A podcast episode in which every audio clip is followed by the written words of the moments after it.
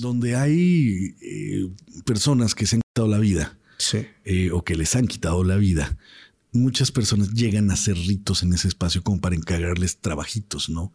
Es como para decirles, ¿sabes qué? Tú tienes que hacerme esta chamba y es parte de la brujería también. Se agarran de algún muerto y órale, ahí te encargo esto. Y, y el exorcista lo amarró a la cama y dije, órale, pues el cuate no parece tener nada. Sí. Cuando empieza a hacer las oraciones, madres, cabrón, empezó todo horrible, ¿no?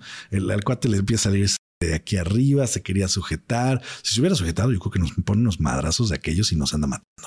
Este, horrible, horrible, ¿no? Este, empezó a sacar espuma de la boca, eh, olía como a carne podrida, así muy asqueroso, muy desagradable, al grado que hubo un momento en el que este, este cuate se levanta, ¿no? Con los brazos atados hacia atrás, se levanta y se me queda viendo. Luego ah, eh, vas acompañado de más personas y hacen como, eh, no sé, abren como, y abren un portal. ¿Nos puedes explicar por qué se abre un portal? Cuando estaba el brujo, eh, a, a Tony algo le pasó y se fue al suelo y ahí tienes al brujo mayor sacándolo de ese trance raro. Entonces pasan cosas. O sea, pueden quedar poseídos también. No se trata de una posesión o de una pre- opresión, Sí. pero de que algo extraño está invadiendo su cuerpo, eso sí.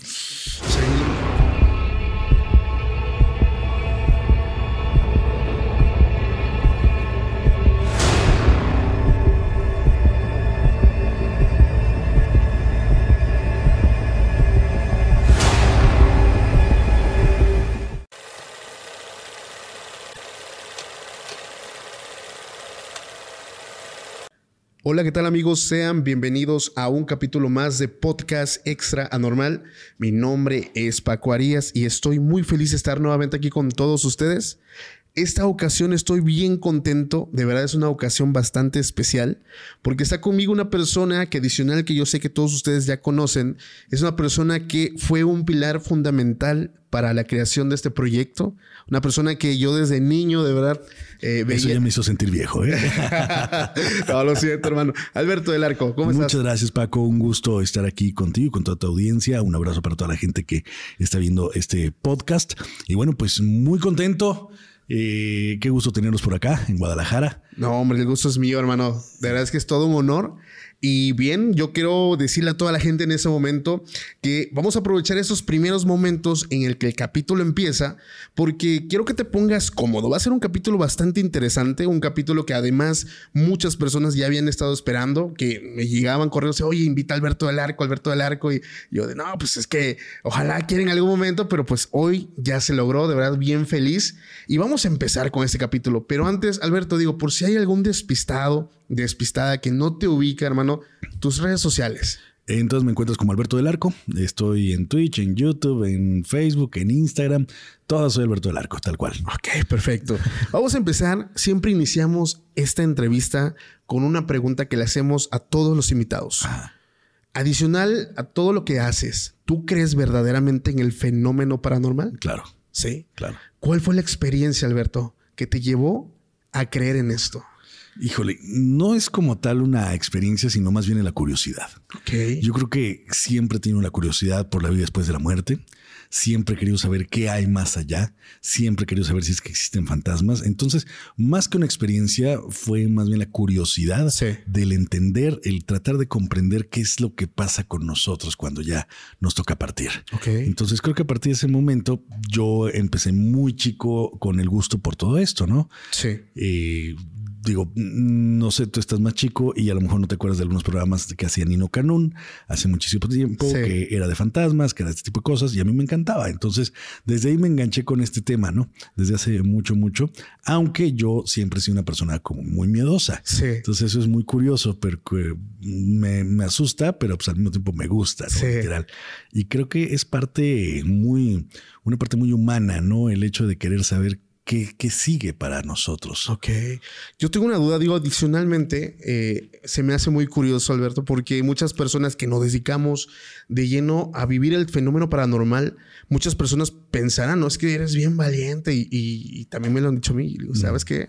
La verdad es que yo también soy bien miedoso, o sea, Claro. eh, eh, lo, lo padre de esto es hacer las cosas hacerlas con miedo, o sea, aventarte el, el reto, ¿no? Un tipo Batman de, o sea, tengo que superar yo mis propios miedos, pero se me hace muy interesante. Oye, digo, traes una trayectoria cabrona, la verdad es que está bastante chingón, pero alguna experiencia que tú digas, ok, aquí algo pasó, algo está interesante, esto no me dejó dormir por varios días. Hay muchas, digo, afortunadamente hemos estado en muchísimas partes buscando el fenómeno y a lo mejor lo más reciente que yo recuerdo ahorita es donde fue el avionazo allá en Medellín eh, donde el equipo de Chapecoense perdió la vida. Sí. Eh, estuvimos ahí buscando la zona, nos tardamos un ratito en llegar. No fue tan sencillo y creo que fue algo que nos marcó a todos, ¿no? Nos sensibilizó y además, como que sentimos que había algo ahí. Fue algo que nos dejó, más que sin dormir, nos dejó reflexionando muchísimo. Ok. O sea, en ese momento, digo, la experiencia que fue una aparición, fue una visión. ahí fueron algunas psicofonías, utilizamos el Spirit Box. Eh, pero también fue como el, pensar de aquellas personas que iban a disputar un partido eh, muy importante, ellos pues tenían todas las ganas del mundo de ganar, ¿no? Y de pronto se acaba. Y así es la vida, ¿no? Y es lo que también de pronto dices, ay, güey, o sea, está cañón como en cuestión de segundos se nos puede acabar sin previo aviso. Sí. Oye, fíjate que tú has estado visitando varios lugares. La verdad es que tu trabajo como, como investigador es impresionante.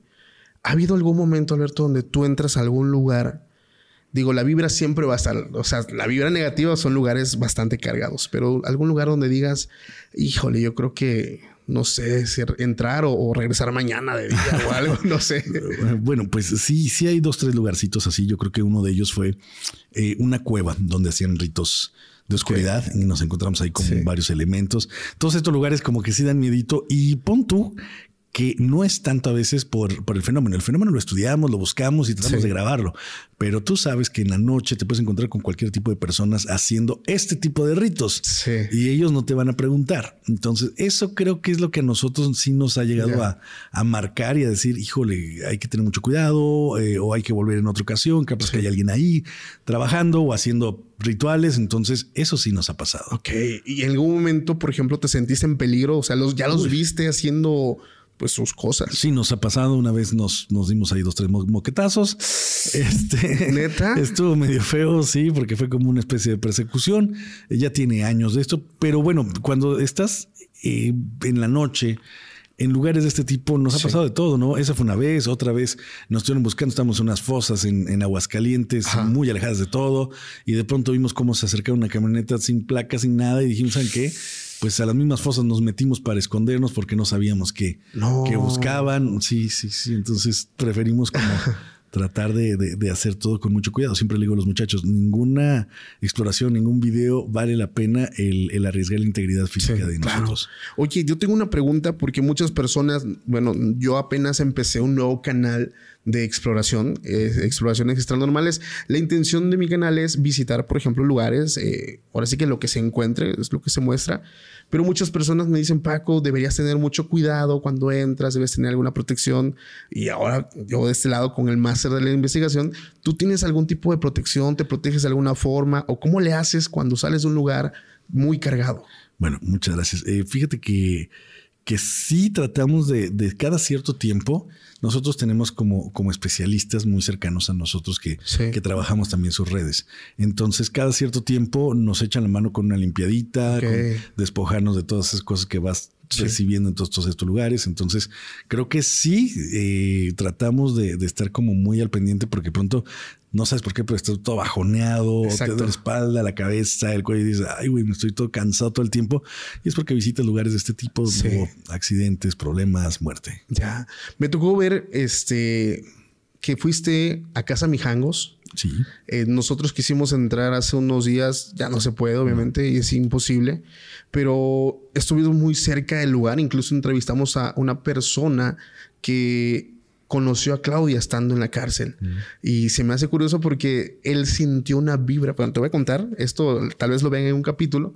Esa persona trabajó eh, como, dando como pláticas en, un reclusorio de la Ciudad de México, creo, ¿verdad? Que tiene este reclusorio, es hospital psiquiátrico y algo más. El caso es que él iba a dar pláticas, él iba a dar pláticas para personas, no del psiquiátrico, sino personas del, del reclusorio.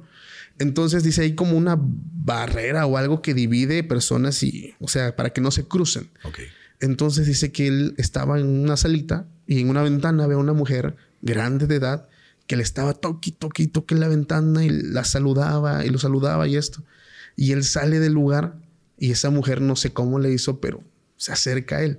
Dice, Paco, fue algo extraño porque, o sea, no la conocía, no sabía ni quién era, pero cuando la vi, a pesar de que traía su Biblia y esto, pues me dio un chingo de, o sea, sentí algo como un choque eléctrico que me causó mucho miedo.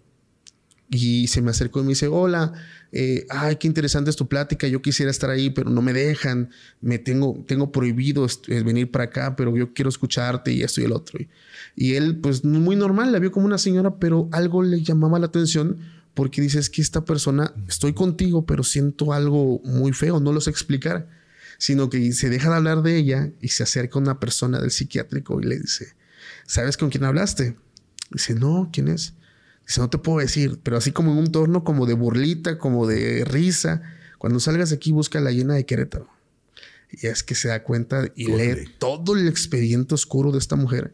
Y, le digo, ¿cómo es? O, o, sea, no, es que es una mujer que neta, o sea, no se ve una mala mujer, en teoría. O sea, es una viejita, una señora grande que carga su Biblia, que le gusta la iglesia, que le da catecismo todavía.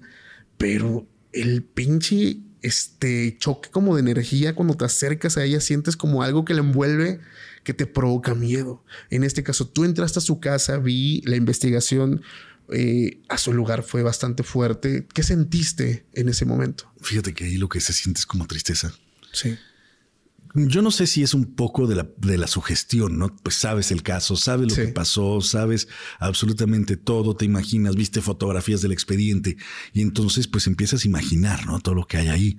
Yo sí recuerdo que lo que sentía era como, como un ambiente de tristeza, de angustia, eh, algo muy, muy feo que siente ahí pero, pero no de miedo, ¿eh? De hecho, miedo no sentía, por el contrario, desde que entrabas te daba un bajón terrible. Decías, híjole, güey. Y, por una parte te digo, no sé si sea también parte de la sugestión o realmente también es parte de la energía que se contagia y que se impregna de los lugares. Ok.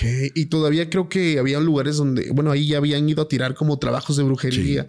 ¿Por qué hacen esto, Alberto? Todo el tiempo. Porque, digo, veo lugares que tú has visitado y, los pocos que yo he visitado y no manches, o sea, están llenísimos de trabajos. Donde hay eh, personas que se han quitado la vida. Sí. Eh, o que les han quitado la vida muchas personas llegan a hacer ritos en ese espacio como para encargarles trabajitos, ¿no? Es como para decirles, ¿sabes qué? Tú tienes que hacerme esta chamba y es parte de la brujería también. Se agarran de algún muerto y órale, ahí te encargo esto.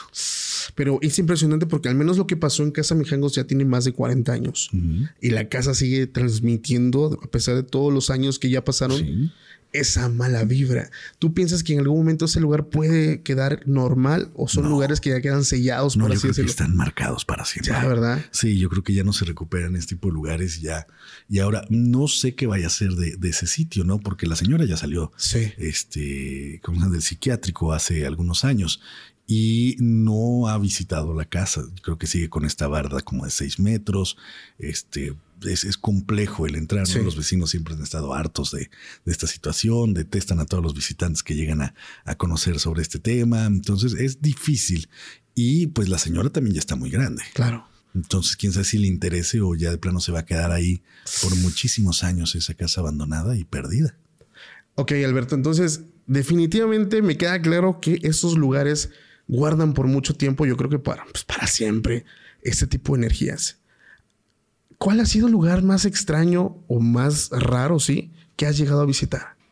Híjole, bueno, raro en qué sentido, porque hay raros de, muchas formas, ¿no? Te puedes decir raro, por ejemplo, ir a allá a Punta Chueca en Sonora con los series y que de pronto estén este, platicándote que, que platican con extraterrestres y que bajan de las naves. Entonces, hay, cosas muy raras de, de, todo tipo, ¿no? O te vas a las siete luminarias y también escuchas historias así muy similares de que hay poblados ahí muy aislados, donde hay personas que solo se comunican por telepatía y que supuestamente son, son seres extraterrestres. Entonces, hay, hay lugares muy raros este, en cuanto a, depende, ¿no? Sí, vamos, vamos a centralizarnos en un fenómeno que a mí en lo personal me gusta mucho y a las personas que escuchan el podcast también.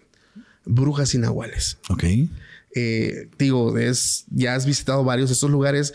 ¿Qué ha sido lo más impactante, tanto que hayas visto como las personas del pueblo te hayan contado? Porque esto lo he dicho muchas veces. La gente que no cree en el fenómeno pues, está en su derecho de no creer, pero hay lugares de México y de todo el mundo donde hay personas que se toman este fenómeno muy en serio. Y si tú vas, neta que te dan eh, pues una recomendación de hijo por acá no, oye acá fíjate que pasa esto. O sea, son personas que lo respetan, que adicional que lo creen, respetan el fenómeno. Por supuesto, ¿no? Y te enteras de todas estas eh, brujas que supuestamente ven como bolas de fuego que van de un lado a otro. ¿Cuántas veces no hemos escuchado estas historias, no? A mí no me ha tocado ver una, una bola de fuego tal cual así cerca que diga, ah, no manches, es una bruja, ¿no? A lo mejor he visto algunas cosas medio lejos que digo, podrá ser o es algún fenómeno natural, no sabemos, ¿no?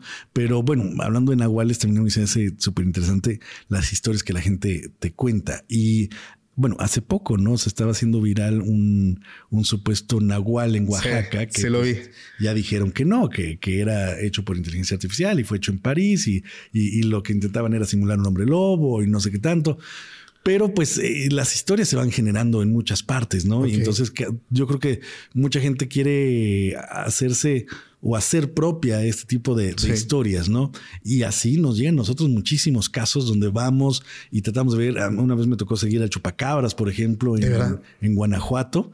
Y sí, el señor me enseñaba los videos de su ganado y todo. Y yo, híjole, pues sí está, sí está bien loco, ¿no? Este, pues el animal, pues nadie lo vio, no, no saben dónde está. Entonces, eh, son misterios que dices, híjole, ojalá, ojalá y me tocara ver al chupacabras de frente, ¿no? ¿Y te ha tocado captar en algún momento algo? O sea, una evidencia, pero de esas que, que, que casi no se logran captar. Sí, bueno, eh, nos ha tocado grabar muchísimas cosas, brumas, eh, sombras, eh, hemos visto como, y eso no, muchas veces no se capta en las cámaras, no sé por qué, con una especie de esferas, como de este vuelo, en algunos lugares. Hace poco lo vimos en un casino en Monterrey, de hecho, fue la última vez que lo vi. Con una especie de esfera, pero haz de cuenta que la esfera no te das cuenta que allí está, pero es como transparente. Y de pronto ves que se va rápidamente y dices, ay, güey, ¿qué fue eso, cabrón? ¿No? Y desgraciadamente digo, las cámaras no lo alcanzan a ver, no lo alcanzan a tomar, pero todos lo vimos y dijimos, ay, cabrón, ¿qué será? Ok. Pues, entonces nosotros decimos, pues algún tipo de energía, ¿no? Sí. Algo hay ahí raro. Oye, ¿no te ha pasado que en algún momento vas buscando a lo mejor un fenómeno y se te atraviesa otro? Por ejemplo, el fenómeno ovni y el fenómeno paranormal son dos fenómenos muy diferentes, pero yo siempre he dicho que los divide una línea bastante delgada. ¿En algún momento te has topado con algo así? Sí, fíjate que hace poco estábamos cerca de Puebla. Bueno, ni tampoco, pero hace unos meses. Estábamos cerca de Puebla y nos dirigimos a una textilera abandonada, algo así. El caso es que eh, estaba Tony y, me decía, mira, güey, ¿ya viste eso? yo, ¿qué? Yo no veía nada, nada, ¿no? Pero traían un, un láser. Entonces con el láser empezó a señalar, mira, ahí. Y hace cuenta que a lo muy, muy lejos sí se veían como, como esferitas hechas la madre, rapidísimo. Lo más curioso es que parecían responder al, láser. Porque cuando le echaba, de pronto como si te echaran las altas, se, empezó a iluminar más esa cosa. Se iluminaba como si te respondiera que si ya te vi, güey. Sí. Y volvió a bajar la, intensidad de su luz. ¿Qué es? No sé, güey, pero estuvo bien loco eso. Nosotros buscamos fantasmas y, y sí lo grabamos, pero fue como este, estaba tan lejano que no, no, se alcanzó a apreciar en las, en las cámaras, ¿no? Que son muy ciegas a veces. Sí. Entonces, el, el, fenómeno lo vimos y lo vimos todos los que estábamos ahí, ¿no? Pero no se captó. Pero no se captó. Nada más en la grabación, porque sí se graba, se oyen nuestras voces de mira, güey, mira, mira ahí, güey, la va, la va, pero no se alcanza a ver como quisiéramos. Eran politas muy pequeñas, no sé qué tan lejanas. Y bueno, pues muchas veces se comenta que cerca de, de, Puebla y del volcán Popocatépetl hay mucho avistamiento del fenómeno ovni. Sí. Fíjate que a nosotros nos pasa algo bien chistoso porque nos ha pasado lo contrario. Nosotros no vemos nada al momento. el video se graba, se edita, se, publica y digo, las personas siempre van a decir, ah, minuto tal, minuto tal. Pero hay un momento donde un patrón se repite. Y es ahí cuando decimos, a ver, cabrón, o sea, ya son muchos que nos están diciendo minuto tal. Y ya vamos y revisamos. Y efectivamente vemos un, ahora sí que una aparición o vemos una manifestación. Pero es impresionante porque ante nuestros ojos no lo vemos. Entonces, no sé cómo es posible, esto lo he platicado muchas veces, si es posible, tú piensas que sea posible que cámaras o sensores de cámaras o teléfonos puedan captar cosas que para nuestros ojos no sea visible. Yo creo que sí. ¿Cuántas veces no nos hemos encontrado con cámaras de seguridad? Sí. de personas que supuestamente están viendo a alguien o que están platicando con alguien y no había nadie. Y no había nadie. Nadie. Y ellos juran y perjuran que estaban con una persona y dicen que esa persona ya había fallecido, cosas de este tipo. Incluso por aquí hay una plaza que es, bueno, no es muy popular porque ya decayó completamente, pero en esa plaza se hablaba mucho de la aparición de un niño. Yo iba al gimnasio hace muchos años ahí y todos me decían, güey, es que debes venir porque aquí, que el niño, la madre.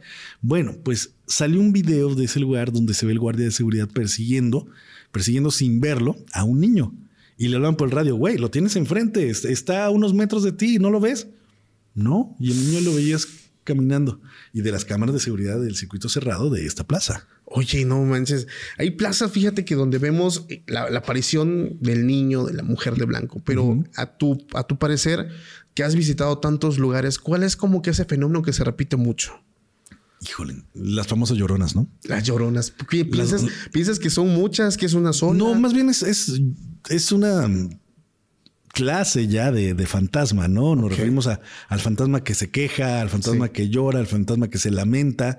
Hace, hace algunos años también nos pasó. Estábamos por iniciar una grabación en un cerro acá en Tototlán y de pronto escuchamos un grito desgarrador de una mujer y todos quedamos, ay, güey, ¿qué fue eso, no? Sí, Nos asustó mucho porque dijimos, a, a alguien están maltratando aquí. claro. O sea, nunca nos imaginamos que no, sí, la llorona, güey.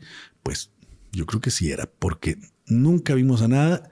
Y lo por el caso que todos estamos, oye, hey, hay alguien, hey, están bien, quieren Sí. ayuda. Nunca más.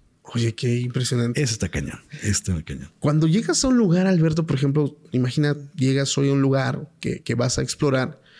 ¿Qué es eso primero que haces antes de entrar? O sea, ¿te encomiendas a algo o, a- como a- con valor mexicano de entramos y a lo que haya y como venga? Casi siempre es con valor mexicano, claro Sí. que sí, sí, sí, Muchas veces decimos, digo, este, lo primero es lo que te decía hace rato, ¿no? La seguridad, porque sí nos hemos encontrado también con, con varios vivos que nos han salido con machetes, que nos han salido con mil cosas. Entonces, primero es, es eso, ¿no? Tú sabes que en estos lugares muchas personas llegan y, y las agarran de picaderos. Entonces te encuentras las jeringas, te encuentras este, los focos, te encuentras los encendedores, te encuentras, los usan para, para consumir sustancias que no están permitidas. Entonces, eso es lo que a veces también nos preocupa, ¿no? El llegar y el valor mexicano es de "Bu- buena noche, ¿hay alguien? Y muchas veces no te contestan por, por miedo, ¿no? Claro. Se paniquean y luego ven cámaras, ven más gente y ya después te metes el susto de la vida. También fuimos hace poco a, a una casa en Monterrey donde vimos una persona que estaba acostada y dijimos, esta persona ya no tiene vida.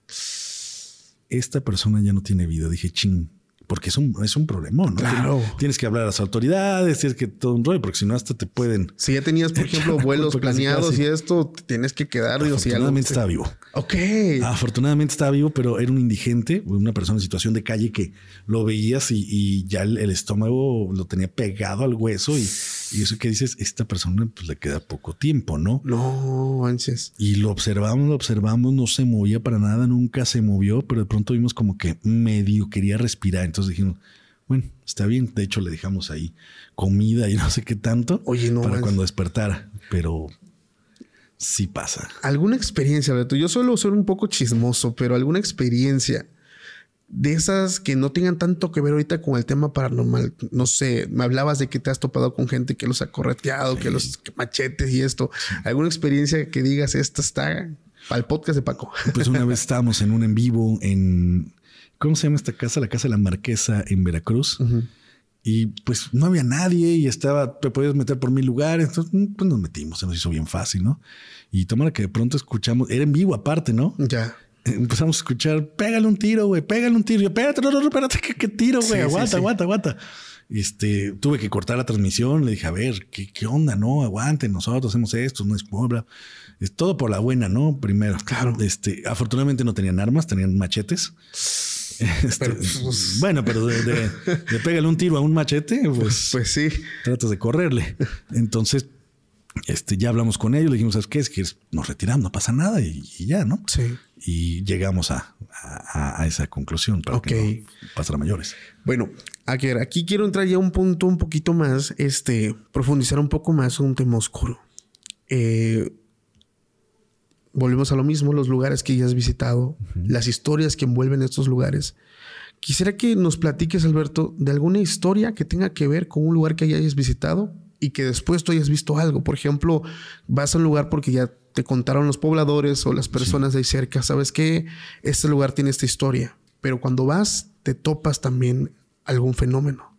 Sí, bueno, eh, hay un lugar al que yo he visitado varias veces y que, se me ha hecho muy interesante, que creo que ya lo, demolieron, tengo entendido, que es un hospital de seguro social en Manzanillo, en Colima, que, bueno, es, es maravilloso, ¿no? Un sitio abandonado, un sitio que hace muchos años que yo lo visité. Este, pues el velador me dijo, ¿sabes qué? Es que a mí me dio una embolia porque yo vi a dos niños que me iban siguiendo mi rondín. Y yo, ay, güey. O sea, lo iban siguiendo cuando estaba trabajando. acompañando. Entonces dice que llegó un momento donde tenía tanto miedo que nada más se acuerda que pum, cayó al suelo y después despierta en el hospital. Y le dice, no, pues que tuviste una, una embolia, quién sabe qué. Y el Señor te lo cuenta, ¿no? O te lo contaba. Con el tiempo regresé a este lugar y dices, híjole, es que está cargado, está, está muy fuerte. Antes todavía tenía que la parte de rayos X, que las camillas, que inyecciones, que mil cosas. Ahorita, bueno, la última vez que fuimos, ya no había nada. Ya todo se lo habían llevado, ya no había absolutamente nada. Pero nos vamos enterando que al día siguiente que nosotros estuvimos ahí, encontraron un cuerpo. Una persona sin vida que estaba ahí. Y dijimos, ay, güey, qué bueno que no lo vimos. Si es que estaba, ¿no? Pero también nos, nos llevamos una, una sorpresa con eso. Hay, hay, dos tipos de lugares, yo creo, este hermano, que son lugares bastante cargados de energía. Lugares donde para explorar, yo creo que vas a encontrar mucho. Hospitales e iglesias. Sí. ¿Cuál de esos dos para ti son todavía con una carga más fuerte? Hospitales. Hospitales. Hospitales. Ok. ¿Por qué piensas que sean los hospitales? No sé, yo creo que se viven tantas cosas dentro de un hospital.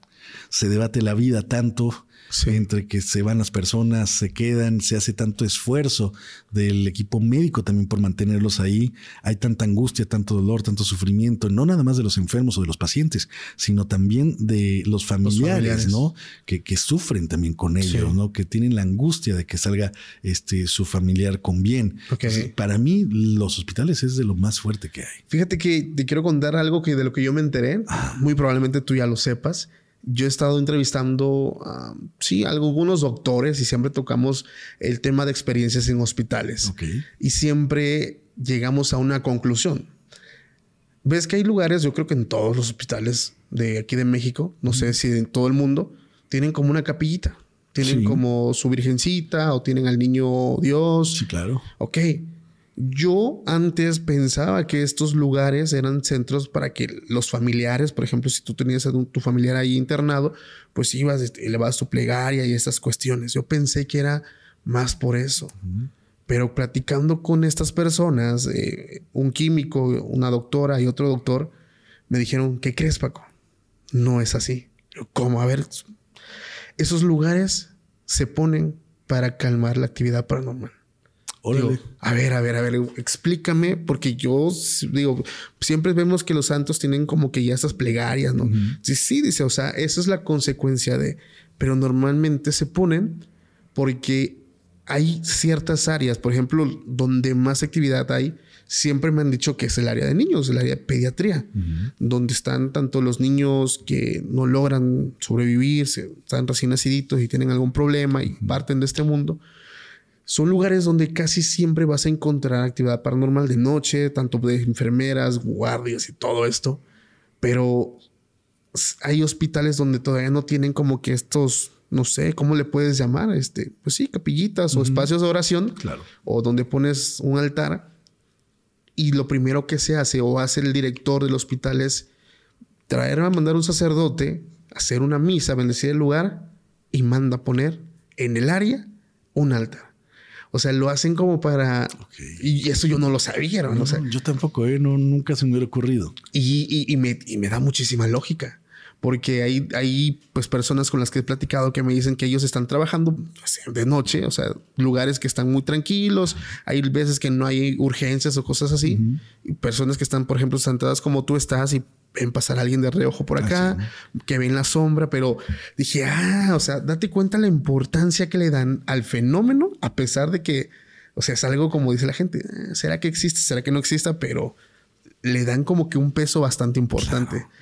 Llegando a este punto, por ejemplo, de, hospitales, ¿algún hospital que hayas visitado y que te hayas llevado una sorpresa yo creo que este de Manzanillo, a Sí. mí me empujaron una vez. Te empujaron. o La sea, primera vez me empujaron ahí en ese hospital, caí al suelo y es cuando todavía había como estas jeringas y cucarachas Ah. y moho y no sé qué tanta cosa en el suelo. Ese fue una de las más fuertes, yo creo. Pero fue un empujón literal, como si sentise que Sí, alguien como si me hubieran empujado en el pecho y yo me paré. Yo, pues, ¿qué onda? Pensaba que era la producción, pero pues no. Nadie, no vi las cámaras y dije, ay, güey, pues, está bien raro, ¿no? Ese fue una vez, eh, pero todos los hospitales, el Hospital Abandonado de Puebla, que creo que ya lo demolieron también, eh, el Hospital Seguro Social de Monterrey también. Los hospitales son, son muy interesantes, muy interesantes. ¿Iglesias has visitado, hermano? Sí. Sí. Sí, sí, sí. ¿Algún caso que nos quieras platicar? Fíjate que dentro del pueblo de Misnebalam, en Yucatán, hay, hay un, este, una iglesia y es también está muy interesante. Bueno, esa es una. Es que de pronto se me vienen tantas cosas a la cabeza Sí. que digo, ah, esa está, está muy interesante, está muy padre, está muy sola, pero muy padre. Luego fuimos también una en, en Colombia, que no me acuerdo exactamente eh, la parte donde era, pero encontramos como reliquias dentro del altar.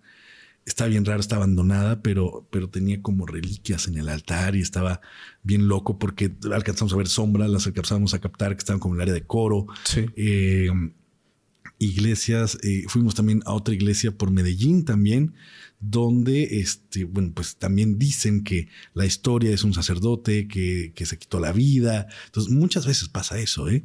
Hay muchas historias así. Por ejemplo, en Monterrey también hay una abandonada así, donde un sacerdote se quitó la vida. Hay muchas iglesias así y luego con el tiempo las van abandonando. Sí. Y ahí se quedan. Solo que en esa de Monterrey lo que me llamó la atención es que muchas de estas estatuas, estos bultos gigantes de, de las imágenes de Jesucristo, de la Virgen María, estaban completamente destrozadas, como si alguien hubiera llegado con un bat y les hubiera tundido, pero fuerte, ¿no? Y todos los pedazos por todas partes. Eh, eso también muy macabro, ¿no? Muy raro. Oye, ¿has tenido alguna experiencia, por ejemplo, que hayas platicado con, con algún sacerdote exorcista? Sí, claro. Sí. ¿Te ha tocado sí. ver en algún momento una persona endemoniada? Sí, también. En ¿Cómo? alguna ocasión me tocó algo muy raro, muy, muy raro, feo. Eh, lo he platicado en muchas ocasiones, pero a mí sí, es algo que no se me olvida. ¿Cómo te enfrentas a eso, hermano? La realidad yo iba con otra persona. Esta persona eh, decía ser exorcista. Entonces eh, llega el, el poseído, como si llegara a una terapia. Hola, ¿qué tal? Una persona, pues, normal, como tú, como yo.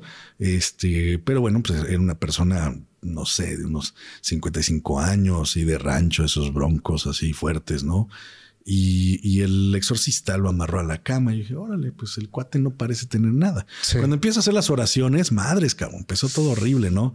El, al cuate le empieza a salir sangre de aquí arriba, se quería sujetar. Si se hubiera sujetado, yo creo que nos pone unos madrazos de aquellos y nos anda matando. Este, horrible, horrible, ¿no? Este, empezó a sacar espuma de la boca, eh, olía como a carne podrida, así muy asqueroso, muy desagradable, al grado que hubo un momento en el que este, este cuate se levanta, ¿no? Con los brazos atados hacia atrás, se levanta y se me queda viendo. Y pues ya me tienen. Yo dije, ah, no, no pasa nada. Sí. A ver, sí, güey, pues qué. Dios está conmigo, cabrón, ¿no? Casi, casi. Pero te lo juro que vi una mirada tan fuerte, tan espantosa, tan. Yo creo que si tenía la oportunidad de quitar la vida, lo hacía en ese momento. Nunca he visto una mirada tan fea, tan, tan como de un asesino. Sí. Que pronto dije, bueno, ¿para qué le andas jugando listo, güey? O sea, si son cosas que no puedes manejar, olvídate. Sí. Bajé la mirada y dije, ok, bye. No Eso manches. estuvo cabrón. Oye, y no, digo, es que normalmente cuando suceden estos encuentros, estas entidades te escanean, te ven y Puede ser. analizan la parte más, a lo mejor no más débil, pero una parte a lo mejor de tu vida donde fuiste un poquito más frágil. A lo mejor. Y, y- y te sacan pues el trapito al sol, ¿no? Ese, ese es el, el tema de, de que muchos sacerdotes, tengo entendido, también no realizan, eh, no tienen la preparación para, para pues llevar a cabo un ritual como un exorcismo.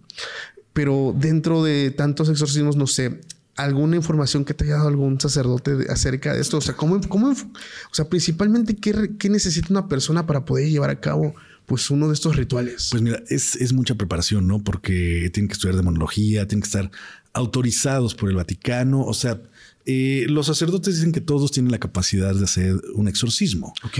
Pero hay especialistas que nada más se dividen en hacer exorcismos, hacer estas prácticas. Entonces, a mí me ha tocado platicar con eh, José Antonio Fortea Sí. de Alcalá de Henares. eh, Y, y, sí me ha platicado cosas que dice, bueno, es que a veces la, la, ciencia ficción puede quedarse corta con todo lo que puede pasar con un exorcismo. Entonces es interesante todo lo que una persona así te puede platicar. En alguna ocasión también platicaba con otros exorcistas de, de aquí de México y, y bueno, es, es impactante, ¿no? Tengo entendido, bueno, no tengo entendido, he visto tu trabajo y he visto cómo visitas lugares. Por ejemplo, ahorita te traes, creo que una onda de visitar eh, familias o casas de familias donde están teniendo un fenómeno. Sí, sí, sí. Estoy embrujado, se llama. Ah, ándale. La serie. ¿Cómo se llama? Estoy embrujado. Estoy embrujado. Oye, recomiéndanos un caso de tu canal que digas, este lo tienes que ver. Híjole, hay, hay muchos muy buenos porque nos sacamos una. Nos sacamos de onda mucho, ¿no? Entonces hay uno de una chavita este me acuerdo muy bien porque el caso estaba terrible, ¿no? La chavita, una chavita de 17 años, apenas 18 a lo mejor, este, con dos, tres chiquillos, este, el cuate la super maltrataba, este, porque andaba con otra que también llegaba y le gritaba en su casa. Este, el cuate creo que estaba en la cárcel aparte. O sea, un caso fuerte, ¿no? Y ella creía que estaba siendo embrujada por la otra, este, persona con la que andaba este chico, ¿no? Entonces de pronto ella empezó como a, somatizar, a llorar, no sé, cuando estaban haciéndole ahí las preparaciones con los brujos y se le empezaron a hacer como marcas, bien raro, como, como símbolos en la piel rojos, como si fueran marquitas de símbolos rojos en toda la piel. Estuvo bien loco eso, bien raro.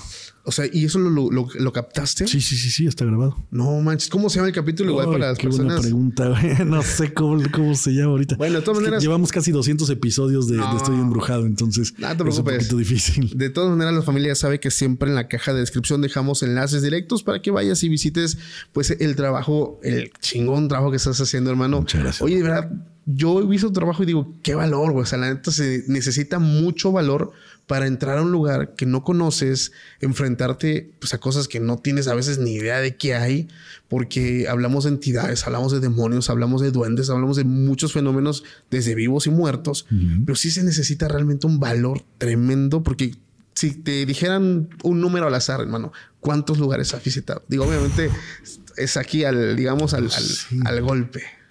Mira, no sé, pero te puedo decir, por ejemplo, que al menos en mi canal tengo casi dos mil videos. ¡Guau! Entonces, de esos dos mil videos, punto que la mitad sean de exploraciones y hechos ya en mis plataformas. Más lo que hice antes en la televisora, pues sí, sí, son como muchísimos. No manches, hermano. Digo, en ese trayecto te tuvo que haber pasado de todo. Sí. O sea, de, todo, De todo, De todo. Tanto cuanto cosas como peligros paranormales. Un, fíjate, uno de los peligros que, que, que a mí me da mucho miedo, te, se los voy a confesar. Ahora sí que estamos aquí en confianza, es entrar a un lugar donde haya una entidad demasiado fuerte y que ésta termine poseyendo a alguien del equipo. Mm. Porque normalmente se van siempre con el más débil, con el más joven. Entonces nosotros cuando vamos, vamos a veces de tres, de cuatro personas y hay momentos donde tenemos ya las ganas de irnos por lo que estamos viviendo, pero a veces tú como creador dices, es que a mi video le hace falta otro poquito más, ¿no? O sea, claro. hay, aún hay terreno y nos pasó precisamente ahorita que fuimos a visitar aquí en Querétaro unos departamentos. Eran un chingo de departamentos, pero íbamos de uno en uno, de uno en uno, pero es increíble porque entre más entrábamos a más, la cosa se iba intensificando. O sea, empezábamos desde lo más levecito y ya íbamos como a la mitad y ya los, los golpes, a mí me golpearon, hubo un tronco y está capturado en el video, o sea, donde entro, yo solo con, en esta llevo la, la, lámpara y en una llevo la GoPro. O sea, llevas las dos manos ocupadas. Y voy entrando y incluso voy diciendo, se siente aquí esto, esto, cuando praca, me llega el tronco a los pies, el tobillo y me golpea y, y sí brinco y de volada pues, a punto de, o sea, ¿de dónde? O sea, o sea, ya venían este tipo de, ataques físicos. O sea, ya no es el, el, golpe o el grito, no, ya es un ataque a, tu persona. Claro. Y es donde mm, a mí me pasó de, incluso él me decía, ya cabrón, vámonos ya, güey. O sea, ya, ya neta, ya vámonos. Pero dices, es que algo debe de haber que o sea, la intención de, un investigador explorador es captar el fenómeno, o sea, tener la evidencia de cuando agarran y se mueve o algo. Y estuvimos así de cerca, pero realmente ya las cosas estaban muy feas. Sí nos tuvimos que ir, es que no, no aguantamos, no aguantamos demasiado, pero sí nos faltaron como otros dos departamentos. Pero ya habíamos visto muchísimas cosas, conjuros, habíamos visto pentagramas, mm. eh, adoraciones a Lucifer, a la muerte de todo, y ya el lugar ya se sentía bastante cargado. Adicional que por ahí cerca había casas casi de seguridad de personas pues no tan buenas. Y es donde tú dices, ok, ya no me puedo exponer más, ya hasta ahí, ya, o sea, tal vez otro día regresemos, pero sí el, es mucho valor el, el ir a lugares, adentrarte, y algún consejo, hermano, algo que le puedas dar a alguien, digo, porque hay mucha gente que le gusta hacer urbex, visitar lugares, exploraciones. ¿Tienes como algún código de algo para alguien, no sé, unas reglas? Mucho cuidado, o sea, lo, lo primordial es, es, el bienestar de cada persona Muchos eh, les encanta ir eh, porque ven ese tipo de videos y dicen yo también lo puedo hacer, es muy fácil. Y, y punto puede ser fácil, puede ser difícil, es lo de menos. Pero lo que a veces no se ponen a ver es que si se avientan solos, hay lugares donde hay animales venenosos, donde hay vigas que se pueden caer, donde hay muros que se pueden derrumbar, donde hay eh, todo tipo de cuestiones que si te toca solo, ni quien se entere. Ahí te quedas. Ni quien sepa. Entonces también hay que ser muy cuidadosos con todo este tipo de situaciones y a eso todavía súmale que de pronto te puedes encontrar con una maña. Sí. Eh, que ahí sí, o sea, ya, ya no, no, no queda mucho que hacer. Pero fíjate que también hay como esta parte de, de, reglas como de ética. Tú tienes alguna, por ejemplo, te comparto una que otros exploradores me han compartido de que si vas a un lugar, por muy abandonado que sea y no tenga dueño, si ves algo que te gusta, déjalo ahí, no te lleves nada del lugar. Claro. ¿Por qué? ¿Por qué se dice esto, amigo? Yo por respeto a los lugares, güey. A mí me gusta. Llego, veo, este, pero nunca, nunca, nunca nos llevamos absolutamente nada a un lugar. Sí. De hecho, eso es robo. Sí, claro, claro. Entonces, eh, no, no nos late, por más que te guste, este, que viste, no sé, un collar, que viste eh, un cuadro, algo así, no, lo dejamos ahí como estaba. Este, más bien lo que a veces hacemos es que si creemos que se necesita luz o el Spirit Box nos marcó luz, dejamos a lo mejor una veladora y ya nos vamos. O sea, al final del día no, no vamos ni a vandalizar, ni a robar, nada, ¿no? Y que es lo que a veces pasa con este tipo de lugares. La mayoría de lugares a donde vamos nosotros te los encuentras ya sin el cobre del material de la, luz, de electricidad.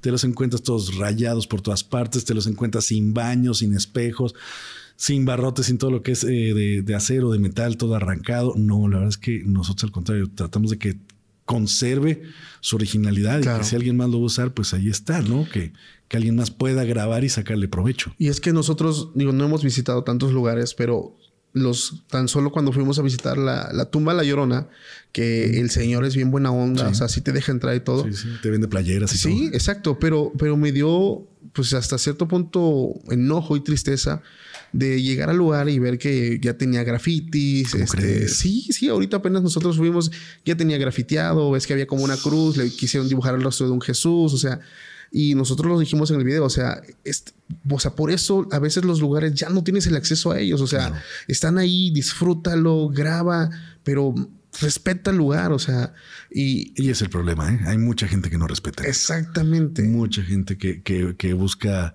eh, hacer su contenido y que se lleva cosas, daña a otras y pues eso no está chido. Claro, ¿y qué va a pasar? O sea, que las personas que quieran ir ya en un momento le digan, ¿sabes qué? Claro. Pues ya no vas, ya no pasas, ¿no? Estás dañando eh, el lugar y yo creo que hay que ser muy respetuosos de eso porque hay personas que de verdad amamos el fenómeno paranormal, nos gusta vivirlo, pero ah, nos topamos con ese tipo de cosas. Y hay muchísimo de eso. Oye, tengo una pregunta para ti. Dime, Paco he hablado con algunos investigadores y que han visitado también lugares y tienen siempre como que su colección de, objetos malditos. ¿Tú tienes alguna colección? Sí, claro. ¿Sí? Sí, la gente a lo largo del tiempo nos ha dado muñecas, muñecos, o sea, todo tipo de cosas, lo que se te ocurre, tenemos por ahí guardado de que la gente no lo ha dado. No tengo hasta un meteorito, imagínate. No manches. Que en Saltillo llegué y, y un señor me dijo, mira, es un meteorito, te lo quiero regalar y bla, bla. O sea, hay de, todo. Sí. Oye, ¿y no te no sientes miedo el tenerlo? Eh, no. ¿No?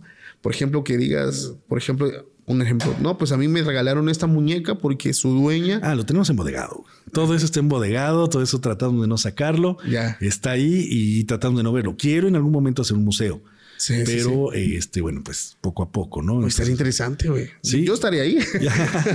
y ahí están este tipo de cosas, ¿no? Por ejemplo, tenemos una muñeca precisamente que nos regalaron en Chihuahua de una niña que en sus 15 años le quitaron la vida, eh, la atropellaron y traía la muñeca y, y quedó con sangre y todo el rollo. Y que dicen que la- el espíritu seguramente se pasa al- pasan muchas cosas con a la muñeca. Oye, ¿qué piensas que sucede con estos juguetes, Alberto?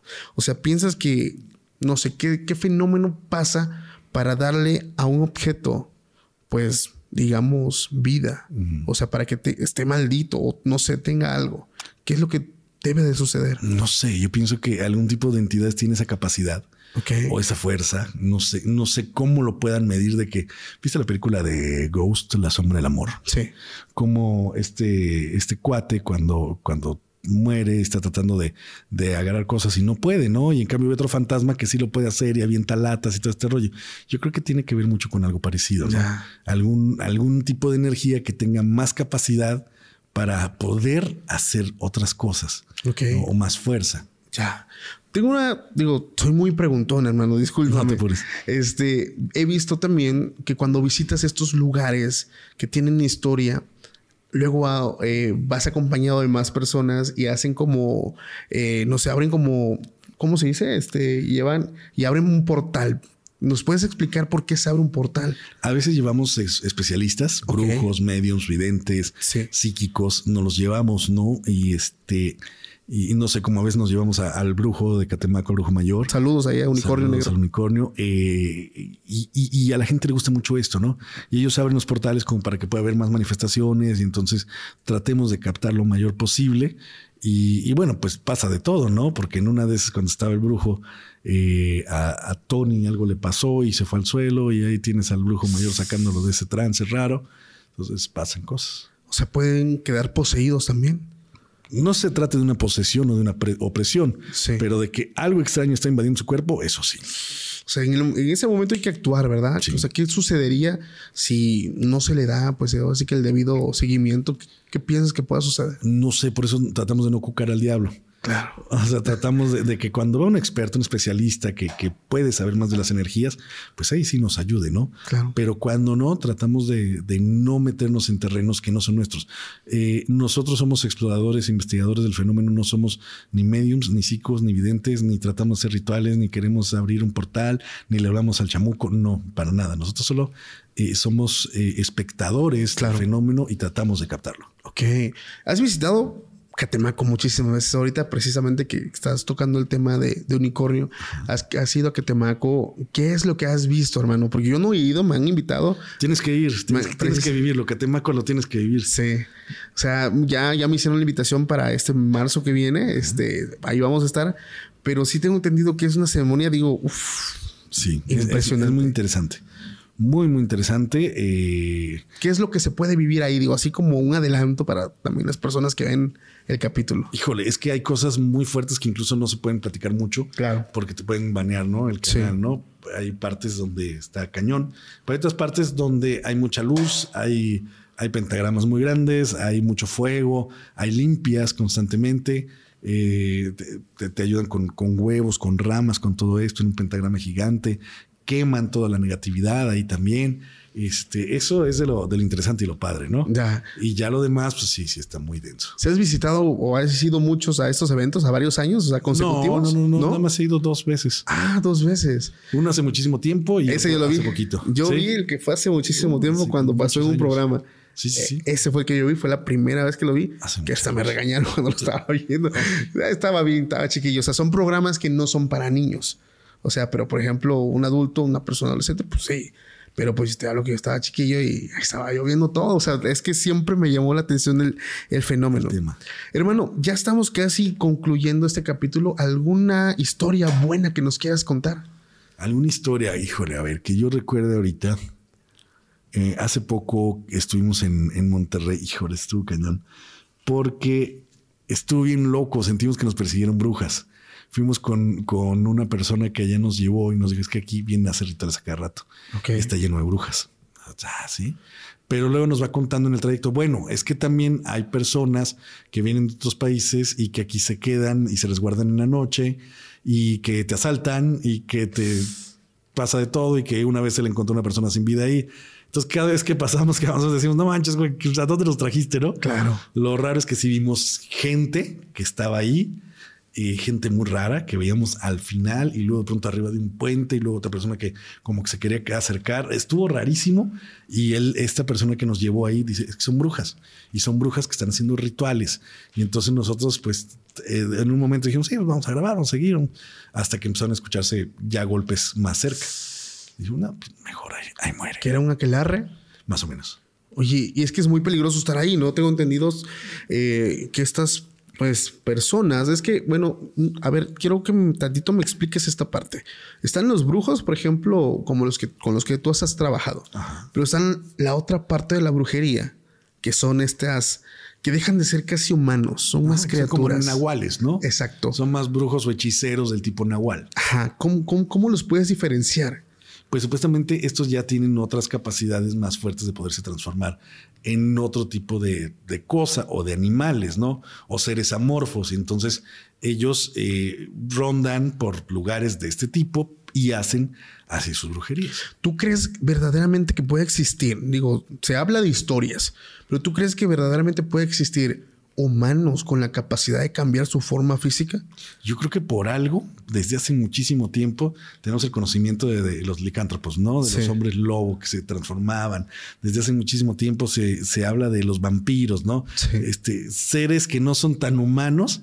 Y yo creo que en esas historias algo de verdad debe tener. Y es que principalmente no hablamos de un fenómeno de un solo lugar, Está, por ejemplo, los Walker, lo que decían tú, los, los hombres lobo, están los vampiros. O sea, hablamos, si nos vamos como que al, al, hecho inicial de que son humanos que se cambian a forma animal. O sea, aquí el nahual, el, increíble nahual, porque yo tengo un, un, sueño, una chaqueta mental, no sé cómo le quieran llamar, de poder en algún momento entablar la conversación con uno. Tengo entendido y, me han, y las personas muy serias me han dicho, si tú lo haces, pues correr riesgo. O sea, ¿por qué? Porque hablamos de personas que más allá de ser humanos pueden llegar a tener pequeños impulsos de agresividad, o sea, impulsos pues, de, un animal. O sea, instintos. Instintos, exactamente. Entonces puede ser muy peligroso. Por ahí me han pasado algunas ubicaciones de México donde supuestamente al día de hoy todavía existen. Entonces por ahí no se lo vayan a perder en el canal de exploraciones porque tengo la intención de, de llegar en algún momento a poder ver algo. ¿Tú en algún momento has estado cerca de algo de esto? A mí me encantaría, ¿no? Pero qué difícil comprobarlo. Sí, es que es muy difícil, hermano. Imagínate que llegas con una persona y que le dices, bueno, ahora transfórmate en qué? En perro. ¿Y qué te va a decir la persona? No, espérame un poquito, güey. Es que, ay, no me sale, espérame. Sí. No sé. es que he hablado con personas y, bueno, inicialmente son como los buenos y los malos los chamanes, dueños de tribus, los que protegen una tribu, o sea, personas muy celosas también de su información. O sea, lo complicado yo creo que no tanto es encontrarlos, sino el tener la apertura para poder em, hablar con ellos. Pues son personas que son luego un poquito cerradas y celosas de sus creencias, de sus culturas, y como de llegar, oye, cuéntame, o sea, cómo sucede. Yo creo es lo más difícil de todo. Hermano, ya estamos concluyendo. ¿Algo con lo que te quieras despedir ya en esta noche de relatos? Bueno, pues agradecerles mucho a ti y a toda tu audiencia. Eh, sigan viendo porque estamos subiendo mucho contenido constantemente. Casi diario tenemos un contenido nuevo, así que pues muchísimas gracias por estar ahí. Nos encuentran como Alberto del Arco y pues trabajamos muchísimo para que tengan siempre algo nuevo que ver ahí. Gracias hermano, de verdad gracias por darte el tiempo, gracias, por darnos esta entrevista. Yo bien feliz, la verdad ya un sueño cumplido. Familia, si el video te gustó, por favor no olvides dejar tu me gusta, tu suscripción. Igual si no estás siguiendo a Alberto del Arco, te recomiendo que lo hagas. Ya sabes que en la descripción están los enlaces directos para que conozcas su trabajo. Y nos vemos más adelante en un nuevo capítulo. Pásenla bonito. Hasta la próxima. Bye.